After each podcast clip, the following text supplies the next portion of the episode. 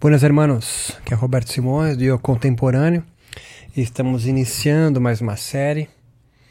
É, a série que eu estou chamando aqui de Mandando a Real. Muitos me, me perguntam é, por que eu associo yoga à religião. É, porque a grande maioria a associa à filosofia ou a um jeito de viver, uma forma de vida, filosofia prática. Vamos tentar colocar alguns pingos nos is.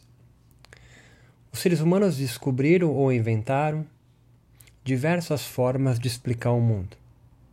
A gente tem um palavrão que se dá isso na sociologia, antropologia, pode ser cosmologia, é uma forma de organizar o mundo.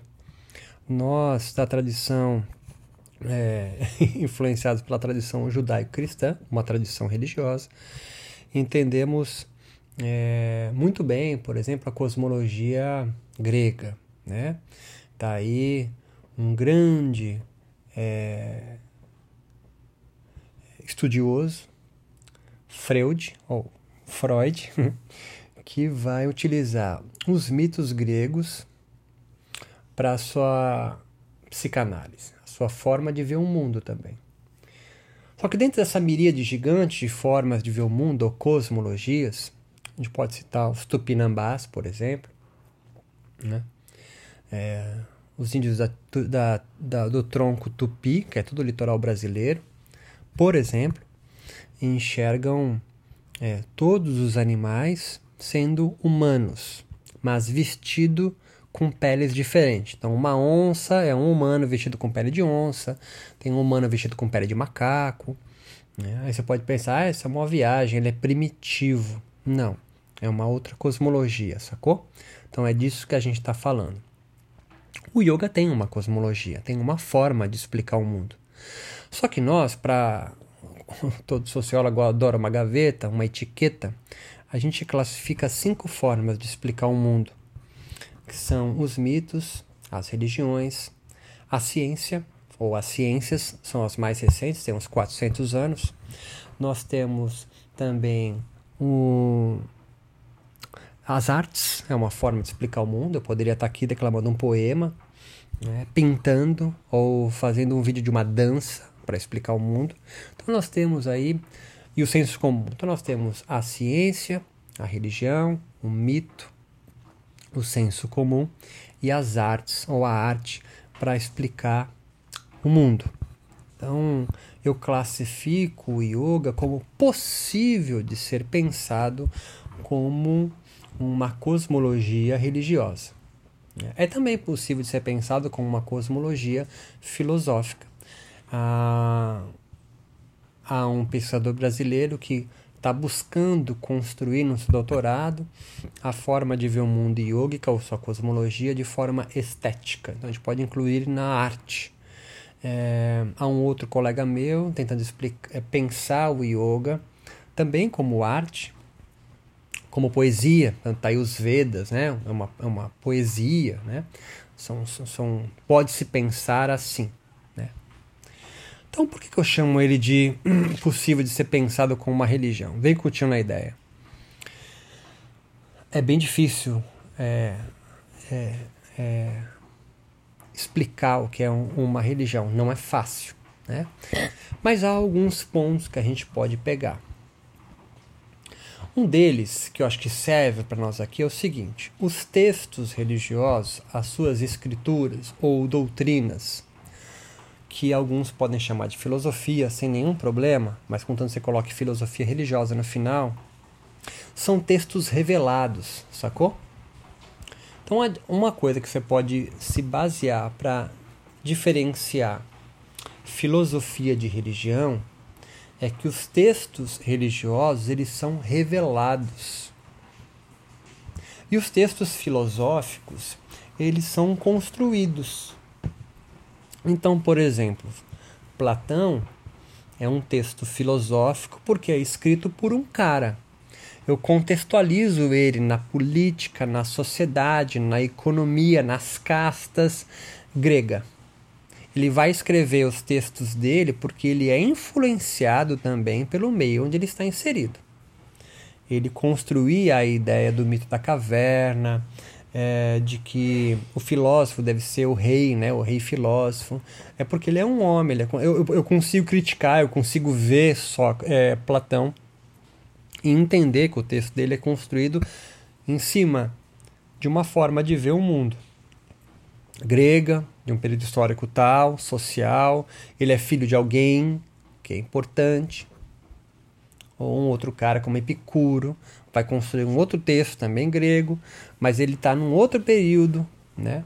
É, vem de uma outra posição social e vai escrever textos diferentes. Agora, a religião são textos revelados, ou seja, a Bíblia tem lá os seus versículos. E quem enxerga a Bíblia, vem comigo na ideia, o segundo passo do nosso Blá, a Bíblia como um livro escrito por 12 caras que estão descrevendo a vida de um outro cara que era um judeu, você não está vendo a Bíblia como um livro revelado, sacou? Ele não é sagrado, né? Mas é um livro escrito por 12 caras se você enxerga a Bíblia como um livro escrito por o Filho de Deus, né? É, e que é, é inspirado de forma divina, é um livro religioso, é uma doutrina. E se você vê a Bíblia como um livro escrito por 12 caras, você pode pensar na Bíblia, talvez não como uma filosofia, mas com um texto, entenda, passivo de ser criticado. Se você lê o Vedas, o Vedanta Adueta, o Vedanta não Adueta, é, os Shastras Tântricos, o Yoga Sutra de Patanjali, o Pradipika, o Gerenda Sanhita e outros tantos, como livros revelados, só para ter uma ideia, o, o Hatha Yoga Pradipika, ou Pradipika, sei lá, é, é um livro escrito por Shiva, trocando ideia com a mulher dele e um outro maluco ouviu. É um livro que não dá para trocar ideia. Como assim não dá para trocar ideia? Porra, se você chega e fala assim, cara, eu não acho que esse sutra aqui não tem nada a ver. Tu vai trocar ideia com quem? Com Shiva? Com os, com os shivaístas, discípulos de Shiva? Não dá para trocar ideia. É um livro revelado. Isso depende, obviamente, da perspectiva que você tem. Se você lê o livro por essa veia de revelação, é um texto religioso doutrinário. E não há negatividade nisso, tá certo? Só que é um texto que é perfeito em si mesmo, não dá para trocar ideia. A Bíblia é perfeita em si mesma. Em cima desse mesmo livro, da Bible, Calvino e Lutero fizeram uma interpretação, ressignificaram, ressingularizaram ele para a teologia da prosperidade e a, a instituição religiosa católica, apostólica romana, é, interpretou, ressignificou, ressingularizou ele para uma outra perspectiva, mas ninguém tocou nos versículos de lá. Claro que você pode dizer que a interpretação de tal momento do concílio tal mudou aquilo, incluiu aquilo. Sim, mas tem sempre, nunca é, ah, eu mudei porque foi feita uma configuração melhor da sociedade, eu tive que alterar isso aqui porque não cabe mais. Nunca é assim, tá ligado? É porque alguém também revelado, um sacerdote, a gente vai entrar nisso, seja da Igreja Católica, seja da, da, dos, entre os protestantes, seja né, os doutores da Igreja, seja entre os rishis, seja entre os brahmanes de qualquer época da história, não estou falando do passado, é, por influência divina, de revelação ou sagrada, sucumbiram ou permitiram uma interpretação diferente. Ele é autorizado, vem contigo, é o terceiro passo. Ele é autorizado pela sua instituição religiosa ou espiritual, se você preferir, a alterar aquilo. Tá? Não é um, um, um Zé Ninguém que fala assim: ó, oh, meu, é o seguinte, malandro, é, pensei diferente. Não, você tem que ser iniciado e autorizado naquela instituição para poder mexer, entende? Se você pode mexer num texto, você pode ler Heidegger, você pode ler Sócrates, você pode ler Aristóteles, você pode ler Nietzsche, Spinoza, é, Deleuze ou Guattari e criticá-los e dizer, ó, oh, isso aqui não tem nada a ver, eu percebo isso de outra forma e você nem é da instituição e você pode aqui me dizer, olha, a academia é uma instituição. Puta, você pode totalmente dizer que, que alguns núcleos acadêmicos ou centros acadêmicos também são instituições totalmente passível de crítica, tá certo? E é isso que faz com que a filosofia seja filosofia e as suas instituições ou academia sejam filosofia é, e a igreja seja igreja. Na igreja não dá para alterar isso. Tá? Então, o yoga é possível pensá-lo como instituição religiosa? Claro que sim.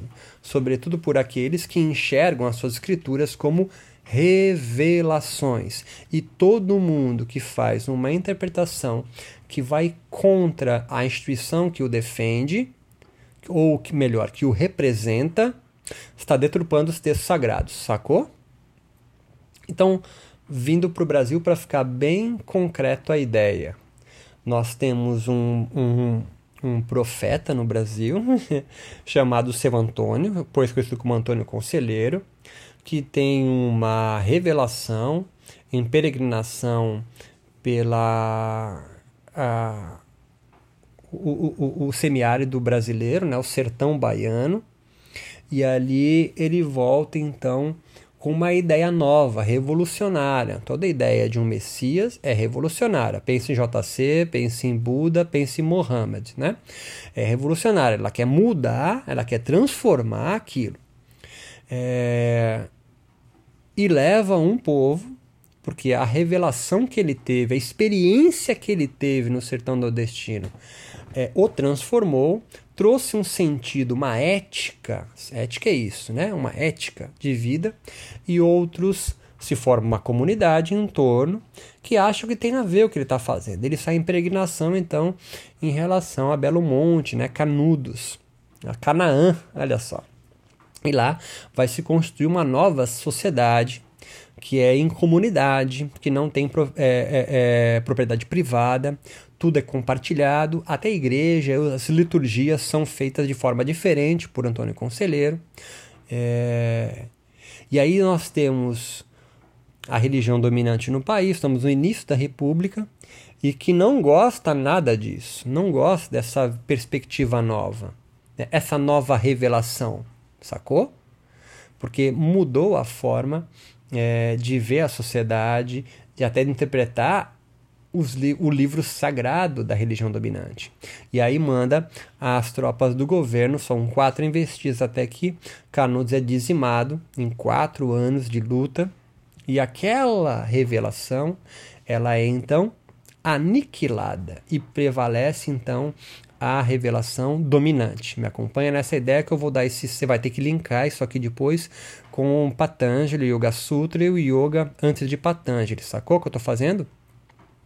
Então, é, estes que conservam, o quinto passo aqui, esses que conservam a, os textos sagrados, né, e são legitimados pela sua instituição, são os sacerdotes.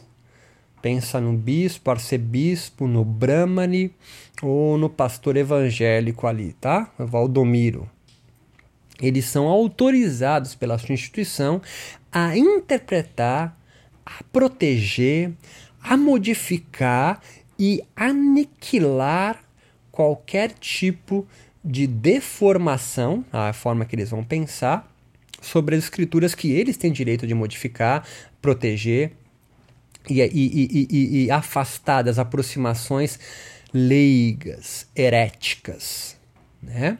Esses eu vou chamar de yogis sedentários ou sacerdotes sedentários. Por que sedentários? Porque eles não se mexem, eles não se movem. E qualquer movimento, né, qualquer mudança que se aproxime, ou demora um tempo para ser discutida e aí ser resolvida sim ou não, ou totalmente nem chega a discutir. Por isso sedentários, né? Porque eles têm pouca mobilidade. E quem está sempre em movimento, está permissivo à, à, à, pluralidade, à mudança a todo momento, agenciado e atravessado por fluxos de movimentos, de lentidões, de repousos e velocidades. Esse eu vou chamar de nômade. Não sou eu que estou inventando, isso aí é Deleuze e Guattari. Mas eu pego emprestado para o yoga. Então, para, respira um pouquinho enquanto estou falando aqui e pensa de forma é, clara, sem ser cínico, nem sacana, nem mentiroso. Olhe a sua volta do mundo do yoga e você agora vai conseguir identificar claramente quem é a sua próximo de você e depois você o quanto você é yogi sedentário e quanto você é yogi nomádico nômade. Claro que você vai encontrar, ah, nisso eu sou mais, nisso eu sou menos, né? E perfeito. Mas é importante você começar agora a identificar aqueles yogis que lutam pela conservação das escrituras sem nenhuma apropriação de forma que eles não achem correta e aqueles yogis mais nomádicos, mais permissivos, tá certo? entenda que nenhum dos dois é o, é o bem ou o mal, mas são polaridades. Qual é a, a, a importância disso? Eu vou fechando o nosso blá com isso. É você encontrar os pequenos fascistas. O que, que significa isso? É aqueles yogis conservadores, sedentários, que lutam e brigam, e levantam a mão, apontam o dedo, constroem sites, são cínicos, quando percebem qualquer apropriação que eles entendem como indevida o yoga. E eles lutam para aniquilar, assim como a República lutou para aniquilar uma subversão, uma revolução feita com as escrituras deles, com canudos. Sacou o que eu tô falando? Ah, tá exagerando. É, pode ser que sim, pode ser que não, porque canudos existe ainda, sacou? Literalmente dentro de você. É, ou a força reacionária do pequeno fascista, né? ou a força libertária que atravessa você. Os yogis nômades também podem ser se transformar em pequenos fascistas. Como assim? Pô, se eles são permissivos, entende? Primeiro, você é um revolucionário. Você luta para ter uma versão do yoga que você construiu, única, singular, linda. Você juntou yoga com rastafarismo, com um yoga egípcio, com o yoga do Iyengar, misturou com o Hatha Yoga do Kuvalayananda, sei lá que, que você fez? Uma salada você fez, olha só. E aí você constrói o seu método, você constrói a sua escola, a sua forma de ensinar, pensar e viver o yoga. Legítima, bonita. Você não é um cara só atrás da mercantilização do yoga, você realmente vive aquele yoga, aquele yoga faz sentido. Você percebe isso nos seus alunos, eles se transformam, tá? Não estou sendo sarcástico nisso. Mas a partir do momento que você começa a, a defender o seu yoga como é, o melhor, eu encontrei a, a, pegada. É esse agora. Todo o restante que eu fiz é uma viagem, nada a ver. Então, é muito comum isso entre os brasileiros, tá? O cara é filiado, né? A uma instituição, uma escola, uma linhagem, uma tradição, sei lá, de yoga por 15 anos. E aí depois ele tem um desentendimento e migra para uma outra escola, linhagem, tradição e começa a falar mal daquela, que ela não entendia nada. Eu vivi lá, por isso eu sei. É um pequeno fascista, né?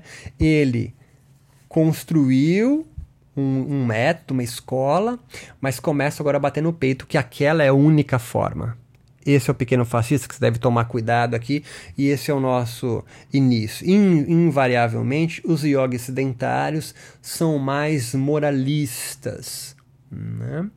Eles têm então um código de vida todo estruturado. É, eles pensam de forma universalista. Há uma estrutura E você deve, claro, é a, é a instituição dele, é a, os livros revelados dele, que, ou que ele acredita, é que são a base. E todo o resto está ultrapassado. Então é muito comum ver alguém, um yogi, né, que, que se converte ao yoga, sacou? Né? O, o curso de formação de yoga às vezes tem um ano que é, ou mais, é o tempo que você leva para entrar na cosmologia, na forma de ver o mundo do yoga. E aí ele começa, ele se converte ao yoga e começa a pensar que o yoga é acreditar que é a única forma, é a melhor forma e outras todas estão erradas. Né? É, evangélicos estão errados, os, os, os cristãos, os católicos estão errados, os budistas também estão errados, porque não é o vazio, somos perfeitos em si mesmos. Né? Aí ele aprende sânscrito, ele, ele, ele, ele, faz tatuagens, ele começa a vestir roupa de safrão com uma mila aparecendo, raspa cabelo, faz viagens periódicas para conhecer seu mestre na Índia. Ele vai se transformando num yogi sedentário, com pouca ou nenhuma mobilidade, sacou? Só lê livros do Vedanta, só lê livros tradu é, traduzidos pelo seu mestre, qualquer outra tradução está deturpada, é errada. É o caminho para um pequeno fascista. E o yogi nômade é o yogi permissivo, o híbrido, que permite que é, a, a hibridizações aconteçam. Né? E toda uma transformação de yogas vai acontecendo. Se você agora franziu a testa, levantou a sobrancelha, colocou a mão no queixo e falou assim, mas porra, peraí, então o Gandhi Yoga, Pet Yoga, Naked Yoga, tudo isso pode? Por que não? Por que cercear outras formas de pensar o yoga? E dependendo da sua resposta que vem agora de forma inata, antes de você mesmo, inata, né? De forma automática, sem mesmo você externar isso vocalmente, é, lateja que tipo de yogi você é, sacou? Se vem na lata a ideia, não, mas não é possível, então pode qualquer coisa, vira o samba doido. É. Você talvez tenha um pezinho num pequeno fascista que habita você. Então, se pode tudo, qual é que é? É, essa no próximo podcast a gente volta a conversar. Agradeço a paciência de vocês. Volto a reiterar, vocês quiserem entender, conhecer, estudar um pouco mais comigo, é, acessem ocontemporâneo.com. Os mais corajosos, assinem a minha plataforma EAD. Você vai encontrar o link no meu site, ocontemporâneo.com. É R$ 29,90. Você tem acesso a todos os meus cursos. Não é R$29,90 por curso. Tipo Netflix, vai tá lá na prateleira todos os meus cursos e acessa como você quiser, pagamentos mensais, boleto ou cartão. Até quando? Até quando você quiser. Aí eu vou assistir tudo num dia só, eu só pago um mês. Beleza, eu vou atualizando isso mensalmente, com mais aulas e mais cursos.